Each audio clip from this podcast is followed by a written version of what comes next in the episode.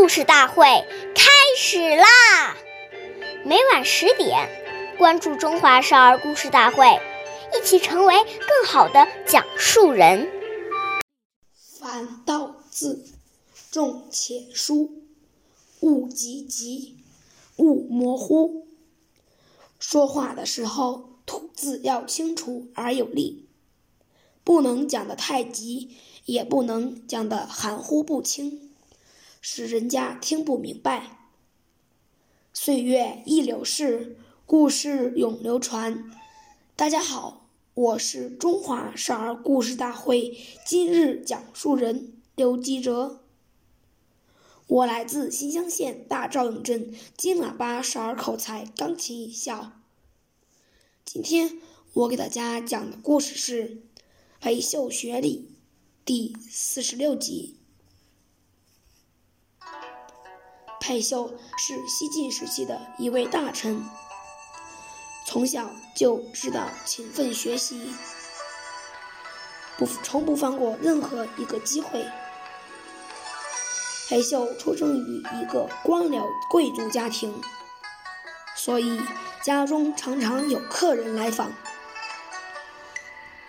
家中每次是宴请客人时，母亲总是有意让他去端饭送菜，服侍客人。裴秀也特别珍惜这样的机会。在接待过程中，裴秀总是语言言语虔诚，举止有礼，借机和客人交谈几句。客人们见他如此虚心懂礼。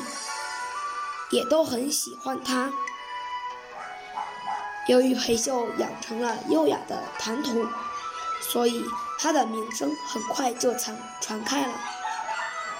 下面有请故事大会导师王老师为我们解析这段小故事，掌声有请。